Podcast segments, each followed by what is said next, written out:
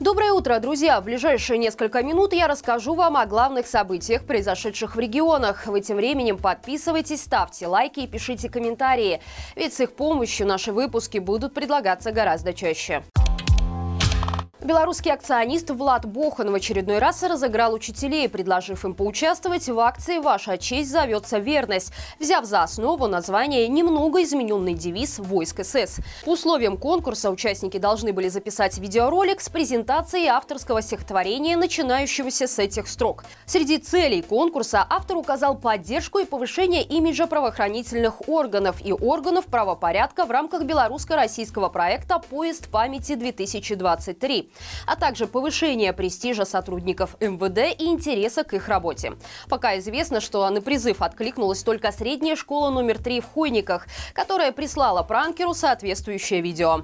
Напомним, это уже не первая акция Влада Бохана. В феврале прошлого года он потребовал устроить в учебных заведениях диалоговые площадки по обсуждению поправок в Конституцию, после чего на сайтах школ начали появляться фотоотчеты с мероприятий. Также пранкер добрался и до российских школ, прислав письмо с требованием провести акцию «Труд освобождает» от имени регионального отделения партии «Единая Россия».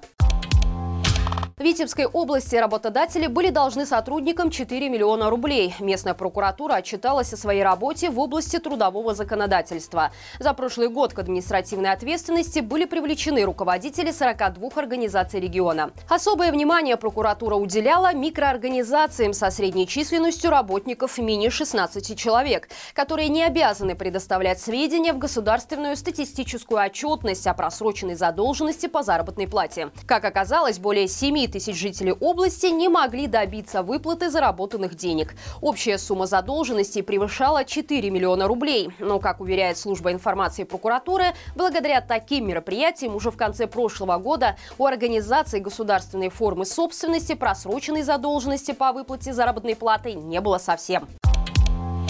В Гомельской области запланировано строительство первого военного городка и военного полигона. В этом году для этих целей планируют выделить по 500 тысяч рублей на каждый объект. Вероятно, пока речь идет о проектных работах. В течение следующих двух лет на строительство полигона планируют потратить уже 30 миллионов рублей, а на строительство жилья и инфраструктуры военного городка еще 50 миллионов. Примечательно, что в госинвестпрограмме не содержится указаний на место расположения новых военных объектов. В настоящее время время на территории Гомельской области нет полигонов. Существующие военные городки от старых войсковых частей в основном находятся на балансе местных властей. Группы подсчет показывает, что за 50 миллионов рублей можно возвести один десятиэтажный крупнопанельный дом на 520 квартир.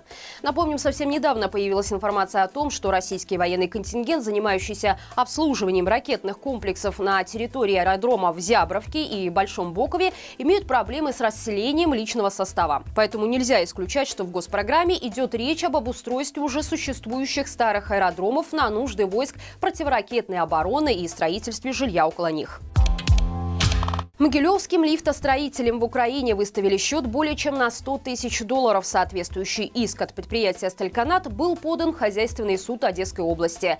Причина претензий не раскрывается, но можно предположить, что «Стальканат» в том числе производит и лифтовые канаты, которые поставил на Могилев лифтмаш, но расчета не получил. Рассмотрение дела пройдет 6 марта. Интересно, что «Стальканату» предложено самостоятельно перевести определение суда на английский или белорусский языки – заверить его нотариально и переслать документ ответчику, что сделать практически невозможно, ведь после начала войны украинская почта прекратила сотрудничество с Белпочтой. Аналогичная ситуация сложилась и с внешнеэкономическими отношениями двух стран, которые фактически заморозились, в том числе и в банковской сфере. Так что даже если украинский суд удовлетворит иск Стальконавта, то на сегодняшний день весьма сомнительно найти юридический инструмент для исполнения решения на территории Беларуси.